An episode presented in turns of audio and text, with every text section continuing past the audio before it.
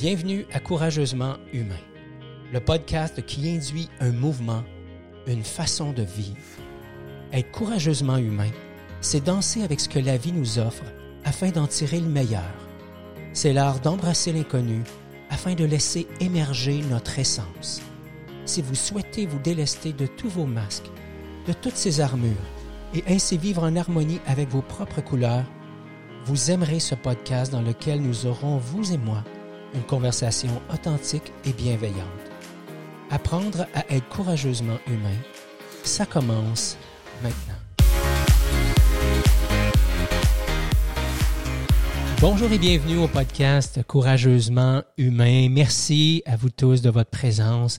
Merci de prendre le temps de nous écouter. Merci de jeter avec nous les bases du mouvement Courageusement Humain. Je vous invite à entrer en, contact avec nous, à, vous, à nous faire part de vos, de vos questions, de vos suggestions de sujets ou même vos suggestions d'invités.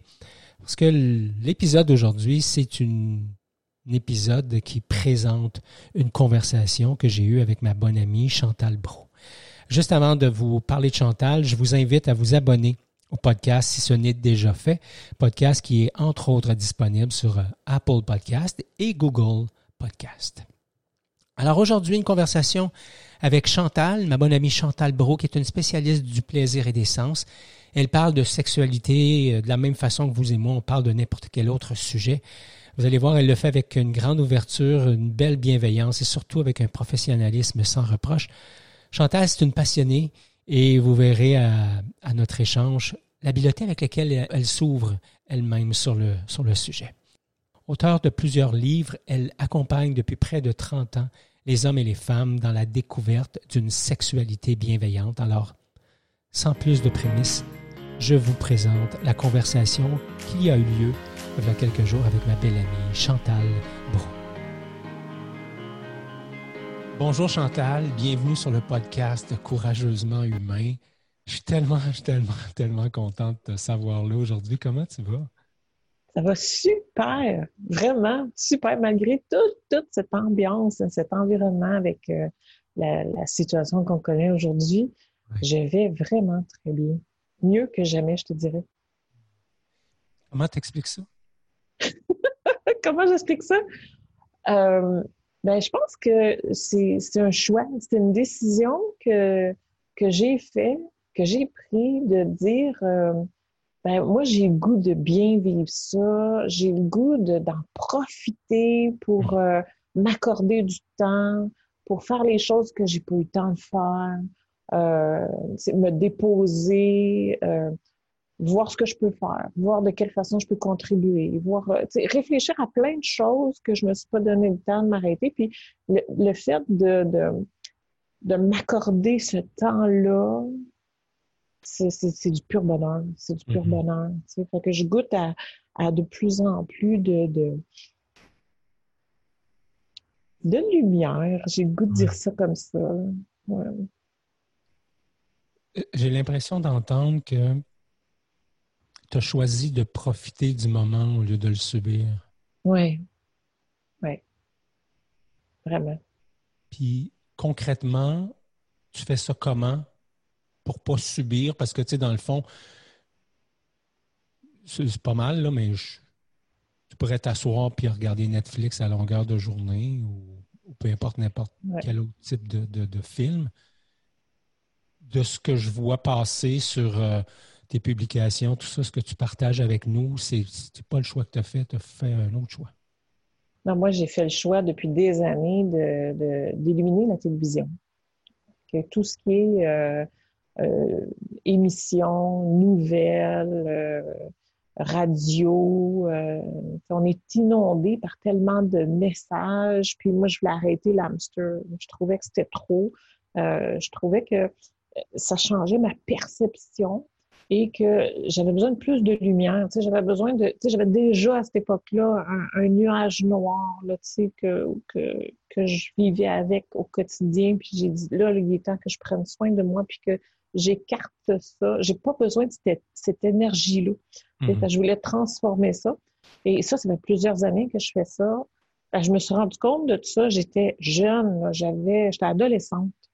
Et euh, chez nous, la télévision était ouverte 24 heures sur 24. Ma mère, elle se levait le matin, elle allumait la télé, elle se couchait le soir, elle éteignait la télé. C'est pas parce qu'elle l'écoutait continuellement, là, mais ça prenait toujours un son. Puis quand mm-hmm. c'était pas ça, c'était la radio. Quand c'était pas la radio, il y avait toujours quelque chose. Il y a toujours un bruit de fond.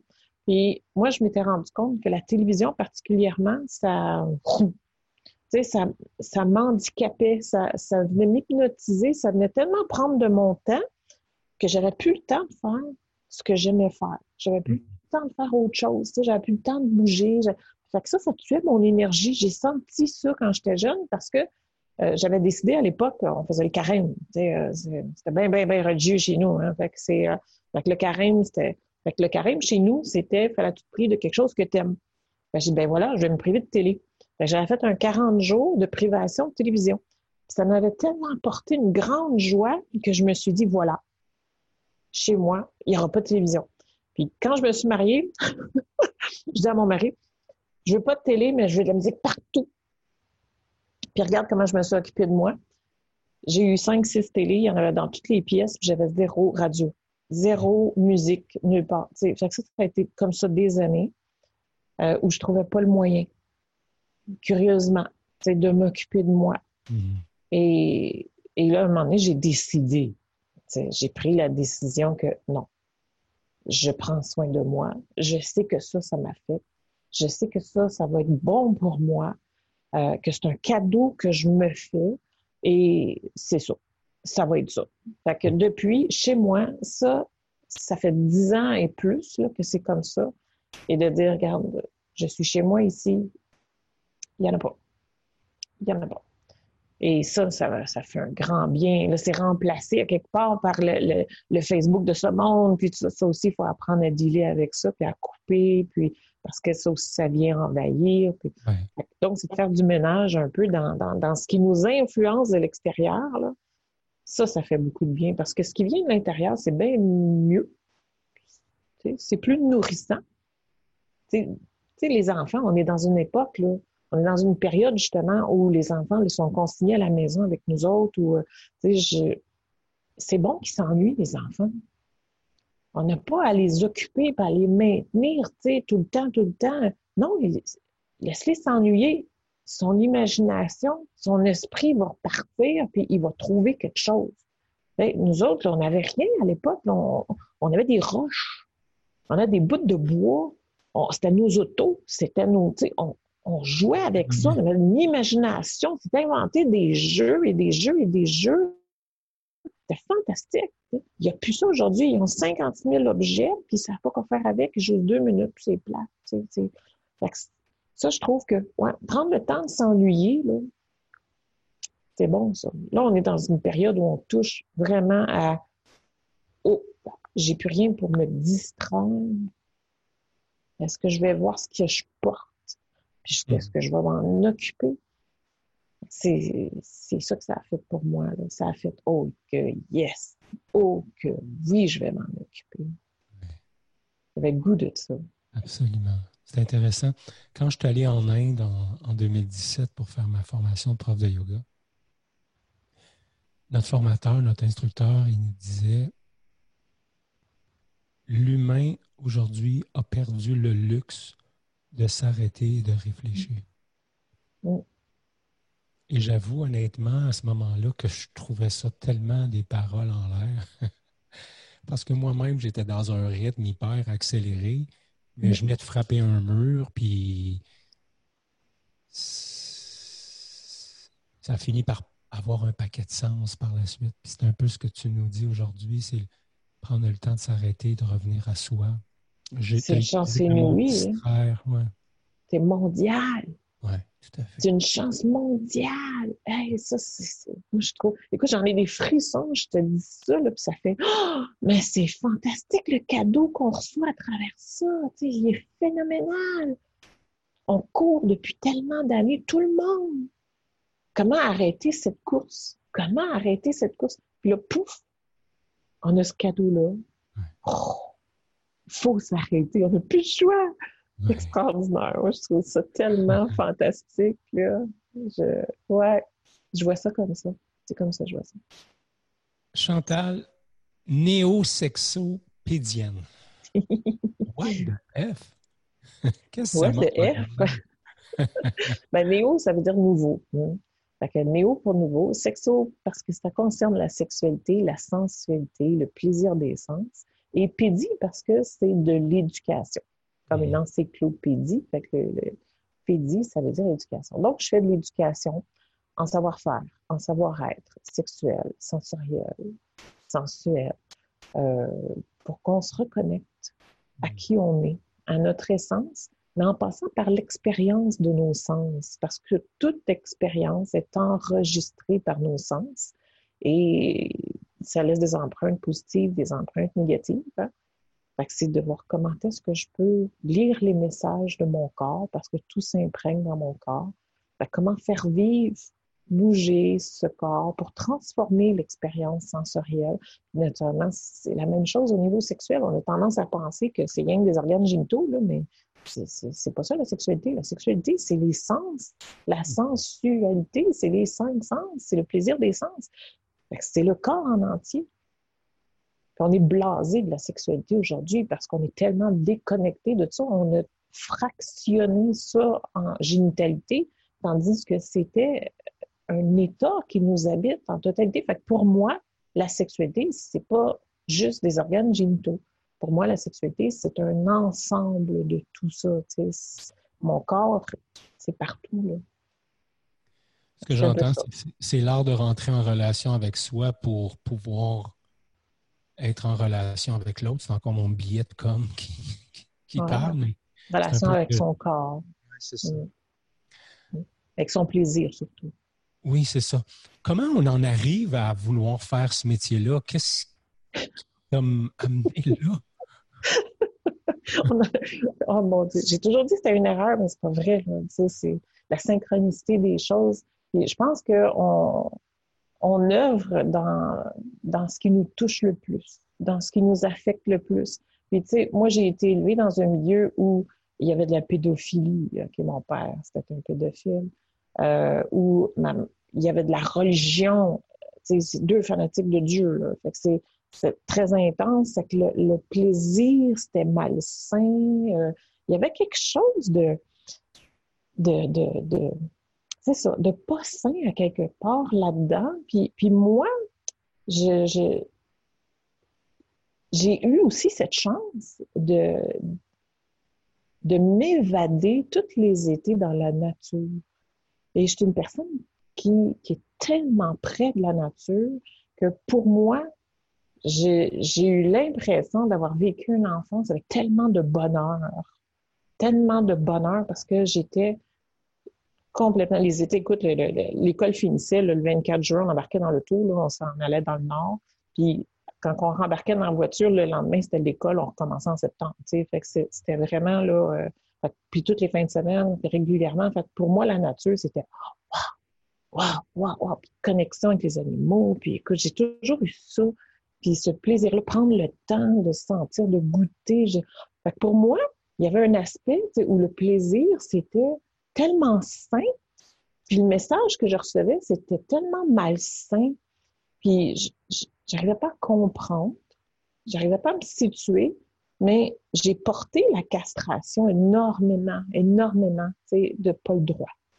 J'ai pas le droit. J'ai pas le droit de me toucher j'ai pas le droit, j'ai pas le droit d'avoir du plaisir. Ton enfer, tu le vis sur terre. Tu sais, j'ai mm. tellement entendu ces messages-là. Et euh, en même temps, est-ce que ça faisait du sens ou ça faisait pas du sens pour moi? C'était ça qu'il fallait que j'aie à déterminer. J'apporte cette conscience-là.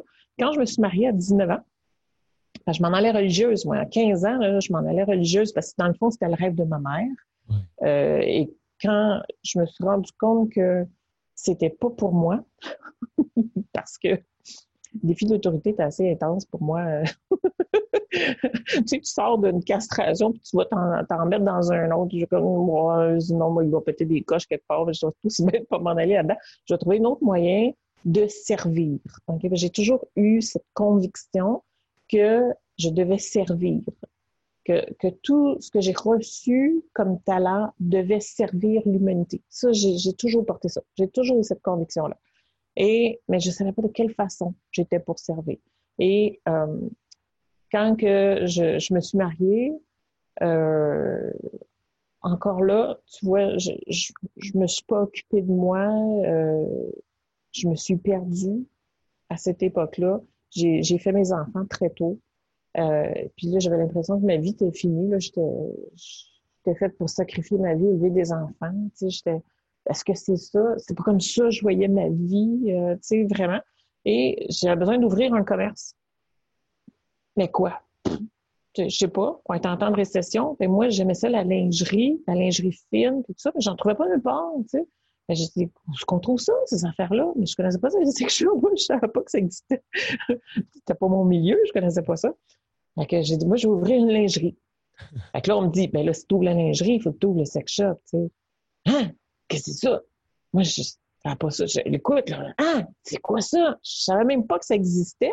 Fait que là, ça venait de s'ouvrir à moi, puis j'avais, ben oui, mais moi, je me vois pas travailler. Tu sais, je dis, j'étais J'étais la fille euh, pleine de préjugés, gênée. Euh, oublie ça, c'est pas moi. C'est tellement pas moi. Puis j'avais pas d'expérience plus que ça. Puis j'ai une de mes sœurs qui me dit, euh, puis ma mère la classait de, de, cuisse légère. Fait que, elle dit, ben moi, j'irai travailler dans le section. sais. Ben go, Colin, vas-y, tu iras travailler là. Puis moi, je vais faire la gestion parce que moi, j'étais toujours, j'étais dans les chiffres, l'administration, la gestion et tout ça. Parfait. Moi, le mon commerce, c'était ça. que. Mais c'est, la vie arrange bien les choses. C'est pas comme ça que ça s'est passé du tout. Et euh, elle faisait pas ses heures sur le plancher. Euh, ben, moi, été obligée de me taper les heures sur le plancher. Mais là, tu sais, quand tu arrives, là, ta petite feinte, là, j'ai toujours eu ce profil de petite feinte-là, même à l'école. c'est drôle parce que j'ai un, un ancien euh, collègue d'école, de, de, de, de compagnon d'école, qui, à un moment rentre la boutique, tu sais, puis là, il me voit, puis il fait ah! Mais tu sais, le ah! c'est là, ça se peut pas, impossible que je m'en allais religieuse. Tout le monde savait que je m'en allais religieuse. Qu'est-ce que c'est là? Ça faisait non-sens pour lui. Il a figé, là, vraiment un cadrage de porte. Fait que c'était très drôle. Et euh, ben oui, je me suis retrouvée là et ça a été très confrontant pour moi. Ça a été extrêmement difficile de passer du jour au lendemain de la sainte à la pute, hein, parce que je te jure que euh, t'es es perçu comme ça, t'es perçu comme moins que rien, t'es de la marchandise, c'est comme, hey, wow, un instant, puis ça, moi, ça passe pas, là, hein. j'ai sorti du monde, t'as pas idée à quel point je me suis fait respecter dans ce milieu-là. J'ai donné ma couleur, tu sais, j'ai changé les choses, mais j'ai découvert, j'ai découvert vraiment que euh, j'étais sensible aux gens et que euh, il y avait une, grande demande, une grande carence au niveau des gens. Les gens avaient plein de questions. Est-ce que je suis normale? Mm-hmm. Je suis normale de vivre ça? Puis on n'en parle pas de la sexualité, c'est tellement tabou. Fait que à qui tu vas parler de ça? À qui tu vas poser tes questions? Mm-hmm. Tu n'as pas nécessairement un problème sexuel, donc tu ne vas pas consulter. Tu as une question. À qui tu poses ta question? Et là, j'étais mal placée pour répondre. Parce que même dans les objets sexuels, ça ne veut pas dire que tu connais grand-chose. Puis écoute, avec le bagage que j'ai, c'était bien, là, c'était zéro. Mais j'avais cette ouverture d'esprit. Et j'avais cette facilité d'apprendre. je me suis dit, ben voilà, voilà ce à quoi je vais servir. Ça a commencé comme ça. Ça a fait. Il y a un cas en particulier, euh, il y a un homme qui s'était présenté 32 ans, impuissant, puis il comprenait pas ce qu'il vivait, puis c'était tellement chargé, tu sais, il portait ça tellement lourd, puis il pas question qu'il consulte.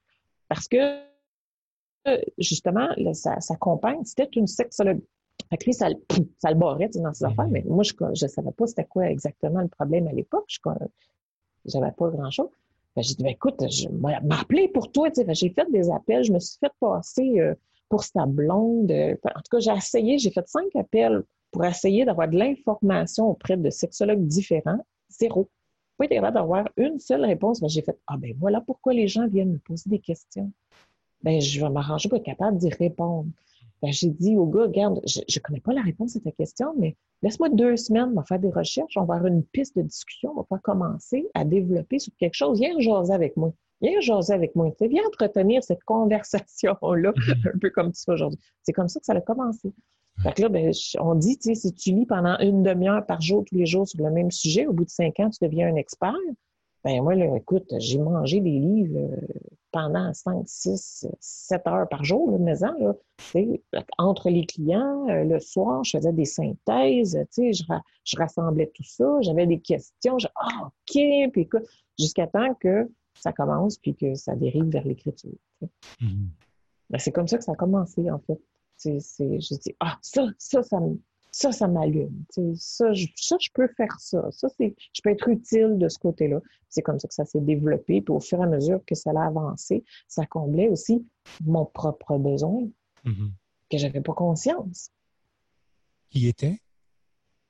Qui était que j'avais ce besoin, moi aussi, de me libérer de mes croyances, de, de est-ce que c'est normal? Est-ce que c'est correct? Est-ce que j'ai droit à ce plaisir-là? Parce qu'en fait, non, je portais cette castration-là mm-hmm. de pas le droit. j'ai pataugé dans tout ça, guidé par, hein, on sait que les, gens qu'on croise, c'est nos reflets miroirs. Hein. Je réalise aujourd'hui que tous ceux que j'ai croisés, tous les questionnements que j'ai eus, tous les gens qui sont venus me voir, euh, ça suivait mon évolution. Mm-hmm. Puis ça répondait à mes besoins, ça répondait aussi à mes attentes. En répondant à le leur, ben, je venais combler le mien aussi en mm. même temps. Fait que ça, ça m'a appris ça, la vie, que qu'en fait, je trouve en donnant. Je trouve en donnant. Ouais. Ce que j'entends, c'est que je me, je me sers, entre guillemets, en servant l'autre. Oui, oui, oui. Mm-hmm. Oui, parce que j'avais pas cette conscience-là non plus de vivre ça, d'avoir ce besoin-là. tout ça, ça s'est euh, ouvert, découvert euh, euh, au fil des années, puis en mm-hmm. aidant, en aidant les autres. Ça n'a pas été un gros boom, ça n'a pas été un gros flash. Ça, mm. ça s'est fait bien graduellement, mon affaire j'ai toujours été porté cette castration-là. Je dis tout le temps, dans une période de coaching, c'est quand je coach quelqu'un, il y a un coach, mais il y a deux coachés. oui, c'est la conversation que j'ai avec l'autre, bien souvent, si je prends du recul puis que j'y pense par la suite, souvent ça avait un lien direct avec là où j'en étais dans, ma vie ou mm. dans mon parcours, dans mon expérience. Tu as écrit plusieurs livres, euh, Chantal? Mm-hmm. Euh, je me souviens plus du nom, mais. OK, c'est ça, j'allais dire, on est proche de la dizaine. Quel a été celui qui a été le plus confrontant pour toi? le dernier. le dernier. Ah oui, c'est clair. Le dernier, c'est l'évolution de l'amour, c'est mon histoire. Le dernier, ça a été de loin le plus confrontant parce que euh, j'ai été confrontée à mon histoire de vie et de la façon qui a été structurée, qui a été montée, c'est que euh, je me suis servi de mon histoire, en fait, parce qu'elle est riche, il y a tellement de situations, tellement d'événements. Et je me rends compte euh, au fil des années, parce que ça fait 28 ans que j'accompagne les gens, tu sais, euh, avec la sexualité et tout ça, qu'on vit toutes les mêmes affaires. Et même si c'est pas exactement la même situation, tu sais, on est dans, les mêmes émotions, on est dans les mêmes choses, donc on est dans les mêmes circonstances à quelque part. Euh, puis on apprend mieux par l'exemple. On apprend mieux par des exemples. je me suis dit, ben voilà, c'est le temps de, me mettre en exemple. Euh, je vais raconter mon histoire, mais je vais le fractionner par épisode et je vais le faire analyser par une thérapeute en relation d'aide, qui est mon approche, du Centre de relation d'aide de Montréal, du CRAM, que j'aime beaucoup, cette approche-là. Euh, et je vais le faire analyser par chapitre. Ça, c'était comme presque une thérapie imposée à quelque part. Je me suis imposé ça parce que c'est raide à recevoir. Il y a des bouts, il y a plein d'affaires que n'avais pas vu venir. il y a plein de choses qui ont, qui ont popé à travers cette écriture-là que j'avais jamais vues. Même, c'est creux, loin en arrière, là, parce que j'ai commencé à 15 ans l'écriture de, de, de, de toute mon histoire à partir de 15 ans à aujourd'hui. Et avec toutes ces soubresauts, puis toutes ces, avec beaucoup de vulnérabilité à l'intérieur, c'est ce que j'ai voulu livrer, c'est ce que j'ai voulu donner. Et l'analyse, euh, ben, ça trempe dedans, là. ça trempe dedans. Fait que ça, ça a été, euh, moi j'ai trouvé ça fantastique comme expérience parce que J'aime ça être confrontée, j'aime ça les prises de conscience, j'aime ça euh, ces éveils-là parce que je sais que là, à partir de ce moment-là, j'ai du pouvoir dessus. Là, à partir de ce moment-là, je peux changer les choses. Là, je peux toucher à plus de satisfaction. Fait que ça fait avancer, là. Mais tu sais, vitesse grand V parce que. Puis, puis j'étais un peu comme ça, moi. J'aime ça provoquer des, des affaires. J'aime ça provoquer les situations.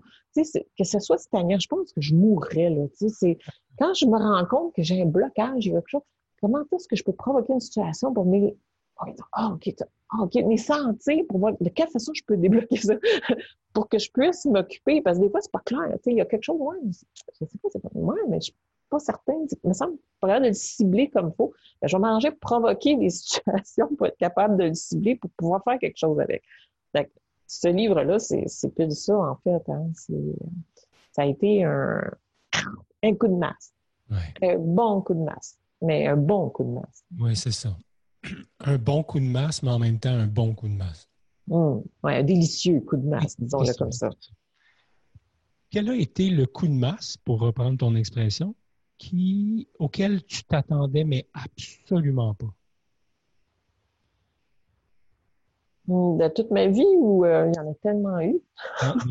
mais. Les plus récents? Oui, dans ton dernier livre, tu disais j'ai écrit mon histoire. Après ça, il y avait une thérapeute qui en faisait l'analyse. Et là, j'ai. Le plus gros coup que j'ai eu dans ça, ah, ça, ça a été euh, chapitre 13. Euh, ça a été une bénédiction, ce chapitre-là, parce que euh, ça m'a permis de sortir d'une de mes castrations. J'en ai plusieurs, mais une de mes castrations que j'ai jamais vue. En fait, je l'ai jamais vue parce que je l'avais banalisée. Je l'avais classée dans un tiroir classé. Pour moi, c'était réglé tout à fait, j'aurais fait le ménage là-dedans.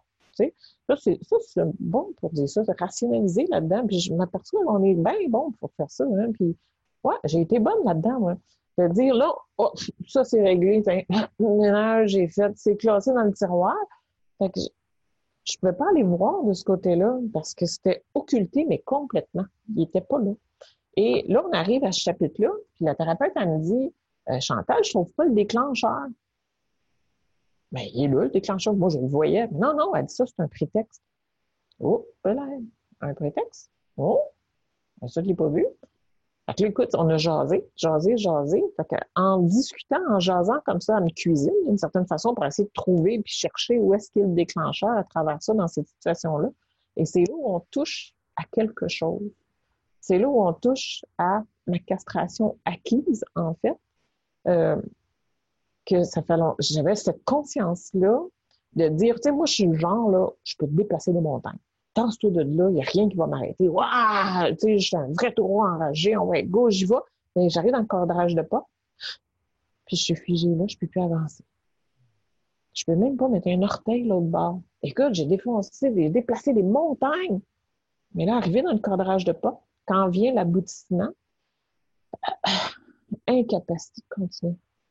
Là, je vais, voyons. Mais voyons. Je veux pas, je veux. Incapacité, pas capable. Exactement, c'est comme, comme l'éléphant, que tu y apprends très tôt qu'il il est attaché après l'arbre, il ne peut plus bouger. À un moment donné, tu mets un piquet, il serait capable, mais il ne peut plus. Il n'y a plus cette. il y a cette conviction-là, c'est tellement ancré, cette conviction-là, que je ne pouvais plus, que je ne pouvais pas. Et ça, c'était au niveau de d'être de, capable de m'occuper de moi, de, de, de, prendre soin de moi, de, de m'affirmer, mais en présence d'une personne euh, qui était où j'étais impliquée émotionnellement, qui avait de l'importance pour moi. Euh, là, j'étais complètement castrée. Fait que si je m'exprimais, c'est déjà quelque chose, parce que chez nous, tu t'exprimais devant une claque tu ne peux pas parler, tu sais. Euh, fait que là, déjà, de prendre la chance de m'exprimer, très timidement, d'une certaine façon, puis pas nécessairement très clairement. J'exprimais un besoin. Si c'était pas entendu, banalisé de l'autre côté, c'était fini, c'était mort. Mm-hmm. C'est comme si j'avais toujours besoin de la permission pour pouvoir faire quelque chose pour moi. Ça ça venait jamais. Fait donc, je peux jamais m'occuper de moi. C'est comme ça que mon nuage noir s'est construit. C'est comme ça que j'ai commencé à mourir. Mais en prenant conscience de cette castration-là, j'ai réalisé que je confondais la colère qui est saine. Hein, on a besoin de cette colère-là pour s'affirmer. Mais moi, je la confondais avec la rage, avec la violence, mhm. avec l'humiliation, avec l'agressivité, avec frapper. Puis ça, il n'était pas question que je refasse vivre ça dans ma vie. Tu comprends? Fait que moi, j'ai fait Oh non. À partir de huit ans, j'ai j'ai castré ça complètement. J'ai fait, c'est pas vrai que je vais faire revivre ça. Donc, je me le faisais vivre. Hmm. C'était reviré contre moi. Mais ça, je l'avais pas vu, ça. Moi, c'était classé. Hmm. Mais c'était contre moi que je le faisais. Je hmm. je m'autorisais pas à aucune colère. Parce que moi, j'étais un enfant qui tombait d'un bleu. Je sais pas si tu sais ce que c'est, tomber d'un bleu, où tu perds la map, parce que l'adrénaline est dans le tapis, ou tu vois plus clair. Moi, je, ne sais même plus ce qui se passe à ce moment-là. Là. Je tombais d'un bleu facilement deux, trois fois par semaine. C'est pas si une idée que ça veut dire, C'est énormément d'énergie, ça. Hein? C'est très fréquent. Jusqu'à temps que, quand que j'ai pris cette décision-là, ça faisait deux fois dans la même journée. Là, j'ai fait, il faut que ça s'arrête, je vais me tuer. Fait ça a été ma protection. J'ai castré ça. À partir de là, la violence a beaucoup ralenti. Ben oui, j'étais plus rebelle. Je me rebellais plus, mais j'étais super, super, super rebelle. À partir du moment où j'ai arrêté de me rebeller, ah, ça s'est calmé. La sécurité est venue avec. pour moi, le message est enregistré. Parfait, c'est réglé. Mais c'était pas réglé. C'était castré. Donc là, en, découvrant ça, wow! Ouais wow! Là, ça, ça a été une énorme prise de conscience. Il a fallu que je fasse quelque chose avec ça suite à ça. Ça, ça a été intéressant à la suite aussi. Tu utilises le mot castré plusieurs fois depuis qu'on est en communication? Mm. Mm. Je trouve ça intéressant. Euh, surtout quand il sort de la bouche d'une femme, on a l'impression, en tout cas, on pourrait avoir l'impression que la castration, c'est uniquement masculine? Quel est le sens du mot castration dans, dans, dans, ton expérience ou dans, ton discours? C'est une conviction d'incapacité. Ça a été acheté. C'est une conviction que c'est impossible. C'est une conviction. C'est plus juste une croyance une conviction, c'est vraiment solide. C'est de dire, c'est le taureau qui arrive, là, puis quand il arrive au cadrage de porte, il n'est plus capable d'avancer. C'est ça. C'est l'éléphant qui, est convaincu qu'il ne peut plus. C'est ça. C'est pas une option du tout. Il y a, mais non, il n'y a pas d'option. Mais puis tu n'as pas conscience de pourquoi. Tu sais pas ce qui a créé ça, parce que ça fait longtemps, mais tu n'as pas conscience de ce qui a créé ça. Mais tu voudrais te sortir de là, mais tu n'as aucune idée comment faire pour te sortir de là. Le, titre du podcast, c'est Courageusement humain. si je te dis, qu'est-ce que ça veut dire pour toi être courageusement humaine? Qu'est-ce qui émerge? Ah. Courageusement humaine, tu vois, ce qui me montre, là, c'est vraiment, en fait, c'est toute la, proportion que tu apportes. Toute cette proportion de d'humilité, de, de, vulnérabilité. Tu t'avances beaucoup, toi. Tu viens beaucoup, tu, tu, démontres énormément dans ça. Puis moi, je pense que euh, d'assumer son humanité, c'est d'arriver là. Mm-hmm. C'est d'arriver à être capable de, de pouvoir toucher à cette vulnérabilité-là et que ça devienne une force.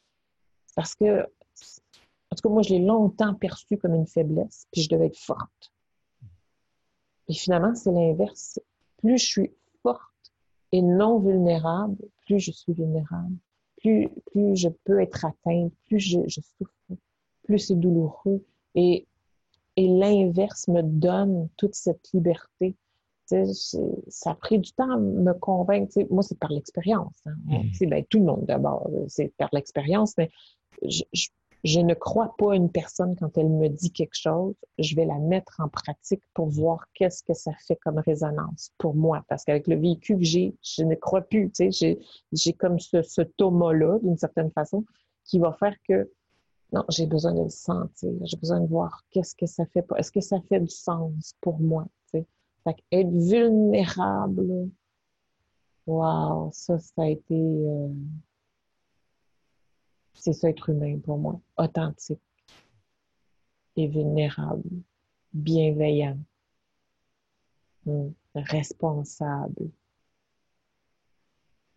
Toucher à ça. Ça, c'est courageusement humain parce que ça, c'est facile, mm-hmm. mais c'est douloureux. C'est souffrant, mais c'est facile. D'avoir le courage de faire ça, c'est tellement libérateur, mais ça prend ce courage-là. Parce que la peur, c'est ça. Hein? Puis d'être capable d'ouvrir ses œillères, d'être capable de, faire des dépassements pour toucher au cadeau qui suit, c'est de faire le premier pas puis d'y aller. Ouais, courageusement humain. Mm-hmm. Quel est le masque ou les masques? Tu sais, je te voyais euh, mimer euh, les mains par-dessus le visage. Quels sont les, le masque? Commençons comme ça. Quel est le masque que tu portes, je vais dire comme ça, facilement, dans lequel tu peux te retrouver facilement derrière, euh, des fois même, des fois volontairement, mais souvent à ton insu, dans lequel, quand tu t'observes, tu fais comme, oh, moi, je suis encore là-dedans. C'est lequel? Le fuyant. Le fuyant. Oui. Je porte à fuir. Hmm. Ça marche pas. Je, je, sais qu'il y a quelque chose qui fonctionne pas du moment que j'ai le sentiment que si je vais aller me cacher dans un petit coin, là, puis qu'on me voit plus, puis que de disparaître, de, de là, je sais que, OK, là, t'es déclenché, là, qu'est-ce qui va pas, là? Il y, a, quelque chose qui est venu t'insécuriser. C'est quoi, là? Qu'est-ce qui se passe? Fait que, puis ça a été longtemps ça, mon cri d'alarme pendant des années où je disais, euh, je me sens comme un oiseau en cage, tu sais, je t'envahis, je me sens, ben, je me laissais envahir. Ben, je me sens comme un oiseau en cage, j'ai besoin d'air, j'ai besoin d'air, j'ai besoin d'air. C'était toujours partir, partir, partir au loin. J'ai besoin de partir. C'est besoin d'air, c'est ça, c'est partir, c'est fuir. J'ai besoin de fuir l'espace où je suis présentement, mais en fait, c'est, c'est, à l'intérieur. Mm-hmm. J'ai besoin de fuir. J'ai besoin de fuir l'espace dans lequel je m'enferme. C'est ça. C'est mm-hmm. ça. C'est très bien dit. C'est exactement ça. Ah. Ça me parle. que dire de plus? c'est très, très bien dit. Euh, j'ai envie de faire le lien avec, avec le, métier que tu fais. Être courageusement humain dans ma relation à l'autre, mais dans la facette de la sexualité à l'autre. Comment je, comment j'en arrive à exprimer mon humanité puis mon courage dans cette facette-là de ma vie? Je te dirais que nos plus grandes peurs, là, nos plus grandes peurs sont situées au niveau sexuel. Il y a quelque chose qui m'avait frappé à un moment donné. Je discutais avec une personne qui, qui avait un langage cru, vulgaire, euh, qui était toujours en train de parler de sexe, euh, très, de façon très ouverte et tout ça. Et, et de l'entendre aussi dire que euh, elle n'avait pas de plaisir, qu'elle avait pas, tu sais, la jouissance, elle connaissait pas ça, puis ça. Puis, puis qu'elle avait, avait même de la difficulté à s'ouvrir les jambes. OK? Ça, c'est son expression qu'elle utilisait. Ça m'avait frappé parce que j'ai fait Oh my God, tu sais. C'est vrai que ce qui nous blesse le plus, le plus intimement possible, quand c'est juste physique, c'est facile s'ouvrir les jambes. Mais est-ce que je peux exprimer ce que je vis à cet endroit-là? Est-ce que je suis capable de vivre ce qui se passe pour moi lorsque je suis dans cette intimité-là? Qu'est-ce qui me convient? Qu'est-ce qui me convient pas? Ça, ça, c'est vraiment difficile à exprimer. Et, pour moi, ça a été, waouh, wow, ça, ça a pris du temps, ça a fait son chemin. Ça a été long avant d'arriver à être capable de verbaliser d'abord, la castration faisait que je parlais pas grand-chose. Puis bon, ça fait pas, tu sais, bien souvent, c'est ça, ça fait pas, on va essayer de voir si ça fera pas ailleurs, ou on va trouver d'autres solutions, ou on va faire, ou on va se castrer, nous, pas besoin. Hein? Ça peut être ça aussi. Ça peut être aussi, moi, j'ai pas besoin de ça de sexualité, tu sais. il y a plein de moyens de suivre. Puis, au niveau de la sexualité, ben, c'est ça.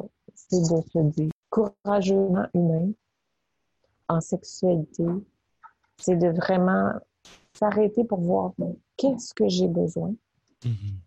c'est quoi mon réel senti, qu'est-ce qui me convient pas? Puis de pouvoir l'exprimer encore là de façon responsable et bienveillante. Pas facile, ça. C'est vraiment pas facile. Parce que c'est facile, c'est l'autre le responsable. c'est sa job de te faire jouir. Et moi, là-dedans, de se voir soi, c'est pas mal plus difficile. particulièrement au niveau de la sexualité. on a lancé en tant que société cette image où, euh, depuis les années 70 ou 80, davantage, que c'est la job de l'homme. Il faut que tu sois un bon amant, il faut que tu fasses jouir une femme, il faut qu'il y ait des orgasmes. Et on a perdu cet espace, en tout cas, on l'a-tu déjà eu, euh, où la rencontre la rencontre entre deux êtres humains, ça devrait pas être une job un sur l'autre. Ça devrait être juste qui je suis, avec qui je suis, dans mon intimité. Est-ce qu'on peut se rejoindre? Est-ce qu'on peut ensemble vivre un moment, un moment de douceur, un moment de plaisir, un moment de d'accomplissement. C'est d'arriver à ça, d'arriver à ça. Mais pour ça, c'est s'exprimer, se responsabiliser. Wow! Mm-hmm. Le défi est là. Mm. Tu as quand même mis beaucoup d'emphase sur la partie sexe du mot s'exprimer. Hein? Oui. Oui. Oui. S'exprimer sexuellement. C'est notre partie la plus intime. C'est nos deux premiers chakras. C'est le chakra de l'énergie, le chakra de la vie. C'est pas rien ça vient affecter. Puis tu vois, moi, c'est mes deux chakras qui sont le plus affectés. L'enracinement, l'énergie avec mes crises de bleu, puis tout ça continuellement, qui ont été sollicitées énormément. Et la vie, le fait de ne pas être capable d'être castré, de ne pas être capable de m'occuper de moi, où la vie est disparue de moi graduellement comme ça. Et où là, je la retrouve parce que je fais le chemin inverse. C'est wow! Mhm. C'est génial. Très importante la sexualité dans la vie. Mais pas la génitalité. Mhm. La sexualité. Puis j'ai envie de te poser la question, puis c'est comme si tu étais branché dans mon cerveau, mais j'aimerais ça qu'on différencie les deux. Peut-être que pour toi, c'est d'une évidence, mais si on voulait expliquer aux gens qui nous écoutent, quelle est la différence entre la génitalité et la sexualité? Parce que j'ai l'impression qu'on a comme fait abstraction de la sexualité pour euh, s'occuper de la génitalité. Oui. oui. qu'on a séparé. Oui, qu'on a, a, séparé les deux, mais que la souffrance vient du fait que j'arrive pas à mettre de la sexualité dans ma génitalité. En tout cas, c'est ce que j'en comprends. Oui, oui, oui. Je pense que c'est parce qu'on a fractionné euh, qui on est, dans le sens que on est cœur, corps, esprit.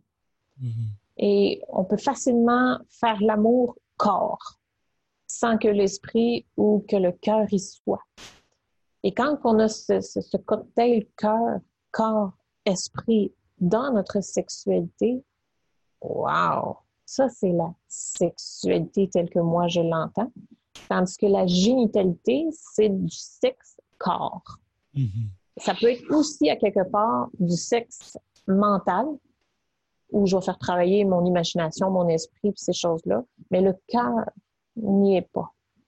tant que le cœur n'y est pas, le tout n'est pas là, c'est pas de la sexualité comme je l'entends. Mm-hmm. C'est, c'est de la génitalité. On est dans l'acte, on n'est pas dans la connexion on est dans l'acte, mais pas dans la connexion. L'idéal, c'est d'être dans l'acte connecté. Parce que le plaisir du corps, le plaisir des sens, c'est fantastique. Mais juste ça, on est insatisfait. Mhm. Parce que si c'était ça, on pourrait se satisfaire tout seul, puis on n'aurait pas besoin d'autre chose. Mais c'est pas le cas. C'est le besoin criant des célibataires qui disent euh, c'est bien une fois, mais j'ai besoin de contact. Puis même en présence de l'autre, on n'y arrive pas. Exact. contact avec moi-même d'abord. Hein. Avec la sexualité, ça commence par moi. Absolument. Tu as mis sur pied trois programmes autour du thème du septième ciel.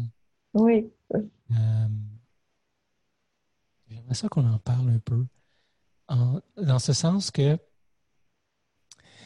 ben, j'aimerais que tu nous, tu nous les présentes sommairement, puis que tu nous expliques surtout, ou que tu nous fasses part dans quel état d'esprit tu étais quand tu les as créés. Hmm. Parce que j'imagine qu'il y avait comme une intention que tu portais, une ou plusieurs intentions que tu portais, qui t'a amené à concevoir ces, euh, ces, ces trois programmes-là. Alors, je t'écoute. Oui, trois, trois programmes. Le, premier, c'est Voyage au septième ciel, qui est en sept jours.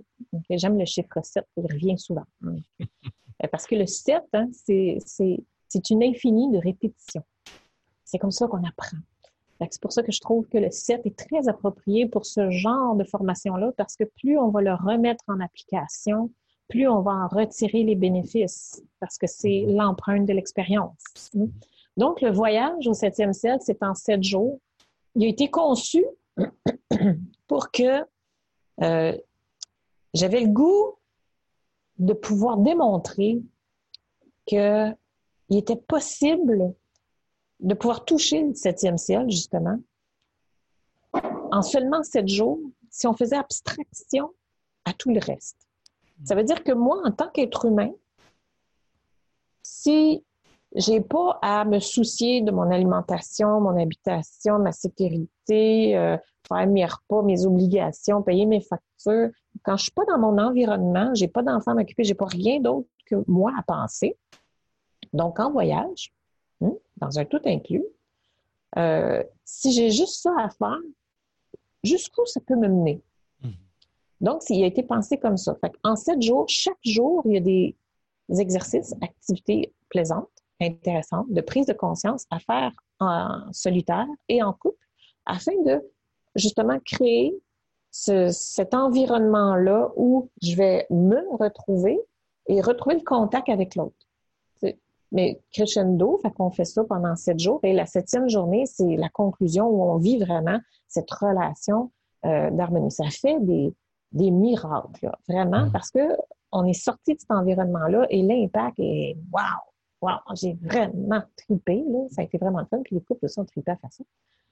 Euh, le deuxième, c'est monter au septième ciel. Monter au septième ciel, c'est en sept semaines.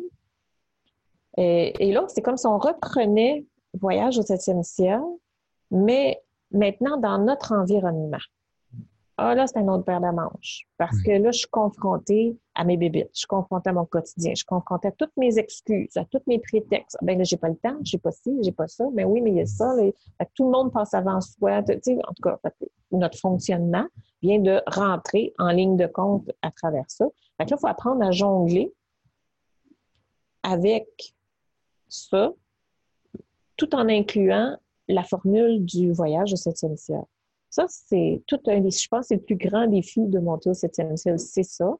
Euh, mais les exercices euh, sont puissants. Il y en a plus parce qu'on a plus de temps pour le faire. Tu as une semaine partielle à la place d'une journée, sauf que tu es confronté à tes activités. Tu n'es pas obligé de toutes les faire, mais ce que tu vas faire, et le plus souvent tu vas le faire, ce que ça t'apporte comme prise de conscience, ce que ça t'apporte comme douceur qu'on n'est pas habitué de se faire au quotidien de prendre le temps de s'occuper de soi. De, on, renverse. En cette semaine, on a le temps d'insérer un, processus. Mm-hmm. Et ce qu'on observe, c'est que dans les sept semaines, il y en a plusieurs qui se lâchent. Ils vont commencer, puis hop, après la troisième semaine, là, pas que c'est pas intéressant, mais ils se sont. C'est trop pour eux. C'est trop de, c'est trop d'importance à s'accorder. Parce que c'est quand même intense. Mais ceux qui arrivent jusqu'au bout, waouh! L'impact que ça fait, c'est extraordinaire parce que tu arrives à mettre ça à travers ton quotidien. Fait que tu veux replonger dans cette sauce-là et revenir et revenir refaire les exercices. Ça, c'est, encore c'est super intéressant. Fait ça, c'est monter au septième ciel. Et il y a finalement vivre le septième ciel, qui, ça, c'est le méga euh, programme où je l'ai pensé parce que, euh, vu justement que notre quotidien nous empêche. Euh, c'est parce qu'on a un fonctionnement qui est installé. C'est parce qu'on a des croyances. C'est parce qu'on a des castrations. C'est parce qu'on a des blessures. C'est parce qu'on a quelque chose en arrière de ça. on a travaillé la pointe de l'iceberg, dans le fond. Mais là, vivre le septième ciel, on va voir qu'est-ce que ça cache en dessous. Fait qu'on a vu la possibilité. La possibilité, c'est la pointe de l'iceberg. De dire, regarde, oui, je le porte. Mais il y a quelque chose qui m'empêche. Ça, c'est en dessous de l'eau. Qu'est-ce qui m'empêche? Pourquoi est-ce que j'arrive pas à ce que je veux? ça, il faut que je change mon fonctionnement, il faut que je le comprenne, en fait, mon fonctionnement, pour être capable d'avoir du pouvoir dessus. ça, c'est d'autres prises de conscience. Et c'est là où je suis allée chercher plusieurs professionnels, dont toi, en communication, pour pouvoir aider les gens, les accompagner, parce que j'ai pas toutes ces compétences-là. Mm-hmm. Euh, moi, je, je, les guide à travers ce processus-là. C'est un processus que j'ai marché, c'est un processus que je marche encore, c'est un processus que je vais continuer à marcher. je pense qu'on n'arrête jamais, on veut toujours aller chercher mieux et davantage et on veut se sentir mieux. Euh, mais qu'est-ce qu'aujourd'hui me préoccupe? Qu'est-ce qu'aujourd'hui m'empêche d'avoir ce que je veux? Qu'est-ce qu'aujourd'hui, on y va avec ce qui se passe là aujourd'hui, hein? et de vivre ce processus-là, là, ça se fait en sprint cette semaine, mais en fait, c'est, moi je dis sept mois, sept ans, tu sais, c'est à l'infini à quelque part. C'est aussi longtemps que tu as besoin de passer dans le processus, sauf que mhm. ça, ça nous sert à aller chercher notre autonomie qu'on peut avoir besoin pour justement s'occuper de soi de façon autonome. Et quand arrive une, une crise, si je peux dire ça comme ça, que tu aies les ressources qui sont là nécessaires que tu puisses y accéder, puis ah, OK, je repars, je suis débloqué, je peux continuer. Le but, c'est ça. Dans le fond, c'est d'offrir la thérapie de luxe où euh, je suis libre de mon temps, où, où je peux aller voir ce que ça cache, où je peux commencer ma transformation et devenir autonome dans ce processus-là. J'ai vu beaucoup de gens aller en thérapie pendant 20 ans, 18 ans, 25 ans et ne pas toucher à ce qu'ils voulaient encore. Moi, je trouve ça très long. Là. Moi, j'ai pas cette patience-là. Moi, j'ai une patience qui est quand même très limitée. Quand je veux quelque chose, je le veux. C'est comme comment? Je, veux y arriver. Je, veux me donner les moyens. c'est comme ça que je l'ai pensé. Je l'ai pensé en fonction de moi, naturellement. Euh, puis de dire, ben, dans tout le processus, qu'est-ce que je pense qui est important pour que je puisse me comprendre, pour que je puisse débloquer, pour que je puisse comprendre mon aspect sexualité dans son ensemble et sortir de cet espace de génitalité aussi. J'inclus là-dedans. Puis ça, c'est un aspect qu'on ne parle jamais. La sexualité. On a peur de parler de ça. On a peur de parler du plaisir. on a plein, plein, plein, plein de formations qui vont nous aider euh, avec notre ouverture de conscience, nous aider à aller mieux avec notre fonctionnement et tout ça. Mais l'aspect sexualité, on, on la frôle, on ne l'aborde pas en profondeur. Mhm. Et, moi, je pense que ça, c'est indissociable. Pour moi, en tout cas, peut-être parce que j'ai commencé dans cet axe-là, mais c'est l'énergie, c'est l'enracinement, c'est la vie. c'est les deux premiers chakras. C'est essentiel, Si ça, ça va pas, en tout cas, moi, je pense que mon rôle à moi, ma mission, si je puis dire, euh, c'est d'augmenter le taux vibratoire d'aider à contribuer à augmenter le taux vibratoire. C'est là que ça se joue. Et le cœur. Hmm. Selon moi. Oui. Écoute, je continuerai jusqu'à l'heure du souper. à un moment donné, euh, c'est le temps d'aller vers la fin. Euh, une question que j'aime poser euh, aux gens pour aller chercher leur sagesse, hein, qui, qui s'est installé au fil du temps. Si tu avais à regarder euh, derrière et que tu, euh, tu revoyais Chantal, là, 15 ans, 20 ans, puis que tu voulais lui, tu voulais lui donner euh, un message, un conseil, qu'est-ce, qu'est-ce que ça serait?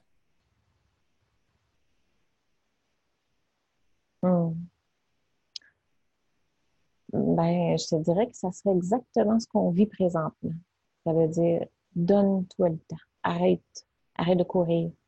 Arrête de fuir. Arrête de, de, de, de, t'étourdir. Et ressens. Parce que tu as toutes les réponses. Et sont, tu sais ce que tu as besoin. C'est tout là. Tu t'y autorises pas. Prends le temps de sentir. je sais que tu vas prendre les bonnes décisions pour toi. Parce que tu le sais à l'intérieur de toi, c'est quoi qui est bon pour toi, mais tu n'as pas le temps de l'écouter. Tu n'as pas le temps de t'en occuper. Reviens aux sources. Reviens à toi. Et de voir cette période-là présentement qui nous offre cette possibilité de pouvoir s'arrêter, de prendre ce temps de recul. C'est pour ça que ça me, ça me shake de partout, que j'ai des frissons partout quand je te dis ça, parce que c'est de temps là. Ça va pas bien dans ta vie, là. Arrête-toi. Va voir. Va voir c'est quoi à l'intérieur de toi. Tu le sais. Tu le sais, tu veux pas. Tu y fais abstraction. Il y a plein de façons que tu vas t'en défendre. Va te chercher les outils pour te sortir de là. Il y en a plein. Il y en a plein aujourd'hui va te chercher les outils pour te sortir de là. Mais tu le sais à l'intérieur de toi. Mhm. Donc, prendre le temps de s'arrêter, s'écouter mm. pour être capable, à partir de là, de trouver ses propres réponses au lieu de les chercher dans le monde extérieur, mm. trouver ces réponses-là dans notre sagesse intérieure. Je le savais à quelque part, tu sais. Parce que je voulais prendre une semaine de vacances. Je ne me suis pas autorisée à ça avant 40 ans une semaine tout seul pour avoir le temps de descendre, de sentir. Chacun connaît son rythme. Combien de temps ça te prend pour descendre? De s'autoriser ça. Là, on a le temps en masse. Absolument. Chantal, si les gens voulaient entrer en, contact avec toi, c'est quoi les meilleures façons, les meilleures façons de, te rejoindre? Je pense que le plus facile, c'est le site Internet, hein, chantalbro.com. Tout simplement, tout est là. Tout est dessus, toutes les informations sont là. Facebook, YouTube, euh, tous les accès. J'œuvre beaucoup Facebook, beaucoup YouTube. Et sur le site Internet, définitivement. Merci. Merci beaucoup, cher ami, d'avoir joué avec moi. Merci infiniment. Merci à toi. Au plaisir de. Immense plaisir. Oui, salut. Bonne journée. C'est tout pour l'épisode d'aujourd'hui. Merci beaucoup d'avoir été là. Si vous avez apprécié l'épisode, n'hésitez pas à la partager avec vos amis. Je vous invite à vous abonner, à laisser un commentaire. Ça nous aide à faire connaître l'émission. Et comme à l'habitude, je vous invite à être courageusement humain.